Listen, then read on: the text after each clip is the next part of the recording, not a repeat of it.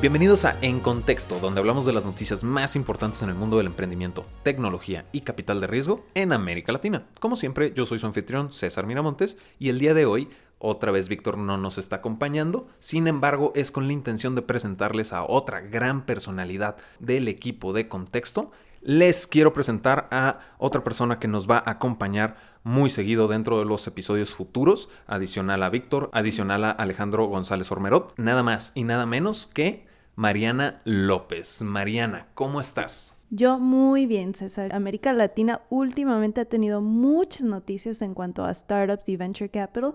Y pues es un gusto poder acompañarlos hoy y, platicar, aunque sea un poquito de, de, estas novedades con todos ustedes. Un poquito de background sobre Mariana. Mariana es redactora, también es editora dentro del equipo de Contexto. Así es, mi estimado César. Excelente. Entonces, ya entrando un poquito más en materia, como lo mencionas, Mariana, en efecto hay bastante de qué hablar alrededor de América Latina. El día de hoy, la noticia de hoy va a ser para México y que impacta a más de, no solamente a los mexicanos, pero sí es una noticia muy importante que es la parte de la regulación a partir de la innovación, que es una frase que usa muchísimo Víctor, ¿no? Digo, no son nuevos los drones, pero sí ya México va un poquito rezagado en adecuarse a generar estas leyes que regulen el uso de drones, ¿no? Exactamente. Como siempre hemos observado, en realidad la tecnología va no a un paso adelante de la regulación, sino hasta tres. Eh, en realidad lo que es la regulación de drones se va viendo desde el 2011 con la Organización de Aviación Civil Internacional, que es una agencia de la ONU y se estableció un marco regulatorio recomendable para los países a, adoptar. Sin embargo, no fue sino hasta el 2014 con Colombia que empezamos a ver un poquito de, de, regulación en este sentido. Y por ejemplo, en México apenas están poniendo al corriente, ahora en el 2019 implementando su propia normatividad, pero pues todavía tiene sus limitantes y... y tiene, áreas de oportunidad, ¿no? Eh, poniéndole nombre, repitiendo la noticia, es que México por fin va a implementar esta norma para regular el uso de los drones en el espacio aéreo mexicano. Entonces, esta norma porta el nombre de NOM 107. Y esta norma, pues realmente como tú lo mencionas, Mariana, sí tiene como sus, sus, áreas de oportunidad, ¿no? Porque de pronto deja como huecos al aire, vamos a ir entrando poco a poco, ¿no? Pero sí como que se quedan muchísimas cositas ahí flotando que siento que no se están considerando o faltaron eh, analizar un poco más de otras eh, regulaciones, bueno, otras normas que ya tienen un poquito más de regulación a partir del tiempo, ¿no? Como lo mencionas, Colombia ya tiene cinco años operando esto y se ha tenido que ir ajustando conforme avanza el tiempo, ¿no? Conforme salen situaciones. Exactamente. Por ejemplo, en el caso de Colombia, con la regulación que se implementó en el 2014, el detalle fue que no hubo una distinción entre quienes operan un dron para diversión o un fin recreativo versus eh, personas con fines comerciales o incluso militares. Por lo tanto, se les exigía lo mismo a alguien que tenía su dron para divertirse a alguien que lo iba a utilizar para fines comerciales. Y realmente, y creo que nos hace falta un poquito establecer qué es lo que está cubriendo esta famosa nueva NOM 107. La primera parte que hay que considerar es el cómo segmentan a los drones, ¿no? Y cómo implicaría... Sí, cómo segmentan a los drones como el dispositivo en general. Y aquí crearon tres categorías. Estas tres categorías son micro, pequeño y grande. ¿Dónde está el mediano? Quién sabe. Pero el micro es para drones que pesan de menos de 2 kilos o 2 kilos. El pequeño son para drones que tienen un peso de entre 2 kilos y 25 kilos. Y ya finalmente el grande es para drones mayores a 25 kilos, ¿no? Exactamente. Igualmente, según el fin que se le dé al dron, existen tres categorías. Existe el comercial, que es se busca monetizar a partir del uso de un dron, eh, para fines privados no comerciales como es... Eh, es uso gubernamental, ¿no? Militares y gobierno. Exactamente. Y finalmente recreativo, que es básicamente quiero ir, divertirme, usar mi dron, grabarme a mis, mis amigos en la playa. Eh, con todo esto, también está la parte de el uso del dron tiene que estar registrado dentro de la Agencia Federal de Aviación Civil.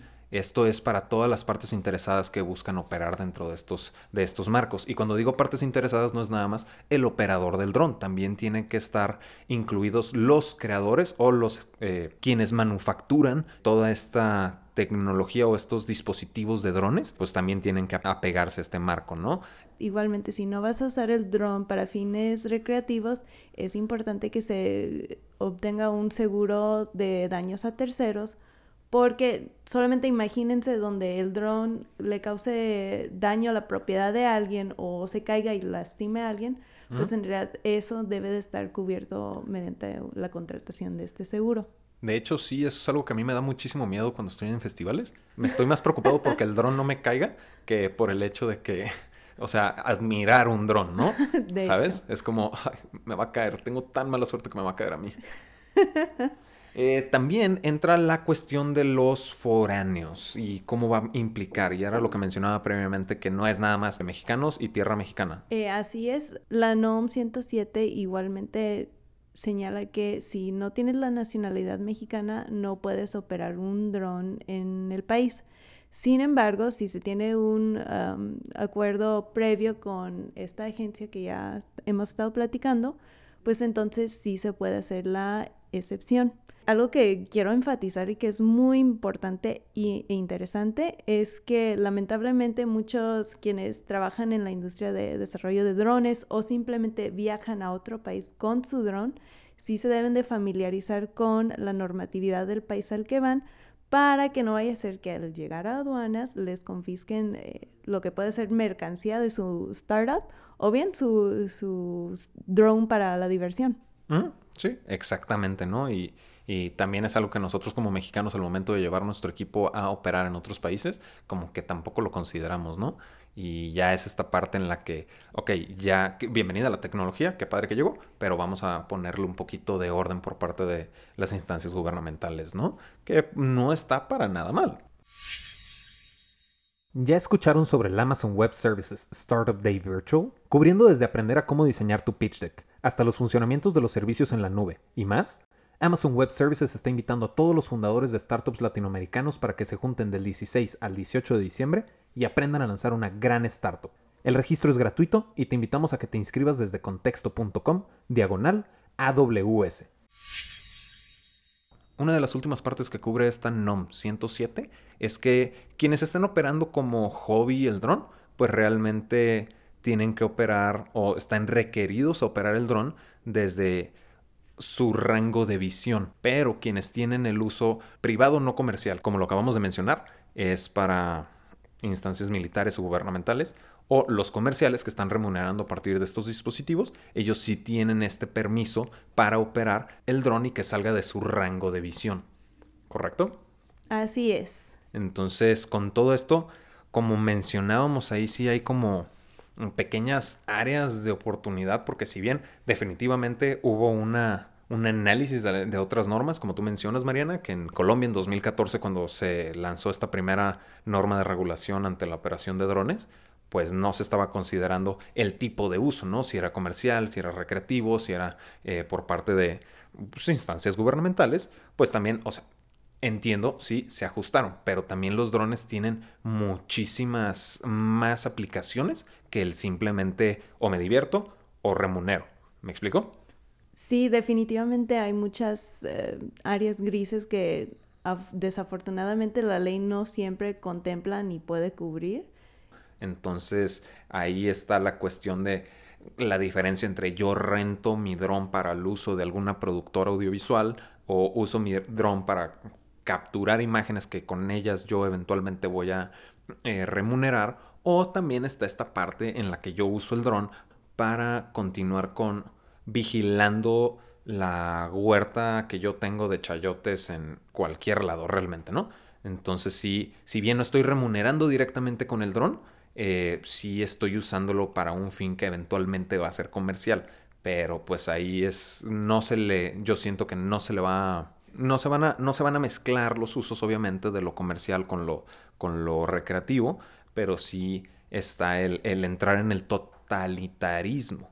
¿Me explico? De comercial cualquier manera, entra dentro de comercial en vez de eh, segmentarlo un poco y conforme vayan sucediendo las situaciones, conforme lamentablemente sucedan incidentes o reclamaciones o quejas alrededor o detección de áreas de oportunidad, pues realmente ahí es donde nosotros vamos a poder eh, ver cómo se va regulando, porque también aquí en México ya está entrando tal vez un poquito tarde, ¿no? No está mal, Definitivamente se me hace un poco irónico cómo podemos darnos palmaditas en la espalda en cuanto a esta ley fintech, que es como muy innovadora.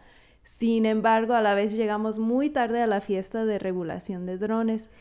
Y como tú bien dices, hay mucha área gris todavía en cuanto a esta regulación y que nomás se va aprendiendo al respecto sobre la marcha. Por ejemplo, eh, algo que no se tiene regulado es medidas antidrones. Si a mí me incomoda que mi vecino esté usando su cámara para ver mi lado del baldío, pues entonces yo estoy en mi derecho o no de poder tomar medidas en contra de ese dron. Mm, realmente, ¿no? Y ahí, de nuevo, es esta parte que definitivamente casos tan puntuales como el que mi vecino me está espiando con su dron, pues realmente también ya entra la cuestión de que te puede estar espiando desde ya sea un dron o lo haga desde un, eh, una cámara fotográfica desde su techo, ¿me explico? Entonces, son esas pequeñas áreas que esperamos, esperamos de corazón que no sucedan, pero también es muy probable que exista y conforme sucedan eventos, incidentes o buenos sucesos, es conforme vamos a ir viendo cómo se va a ir ajustando, ¿no? Este es el primer acercamiento basado en los acercamientos que han hecho otros países. Sin embargo, pues es cuestión de ver cómo va evolucionando, ¿no? Sí, ciertamente es un, proceso de aprendizaje constante y simplemente que la ley se vaya adaptando según las necesidades y circunstancias. Es nada más cuestión de ver cómo observa, ¿no? Porque también incluso los drones pueden mutar en alguna otra opción que ya no entren dentro de dicha categoría, ¿no? Entonces, con eso Estamos concluyendo la noticia del día de hoy en relación al mundo del emprendimiento, tecnología y capital de riesgo en América Latina. Nos vamos a ver el día de mañana con otra nueva noticia. Como siempre, yo soy César Miramontes. Yo soy Mariana López. Y ahora sí estás en contexto.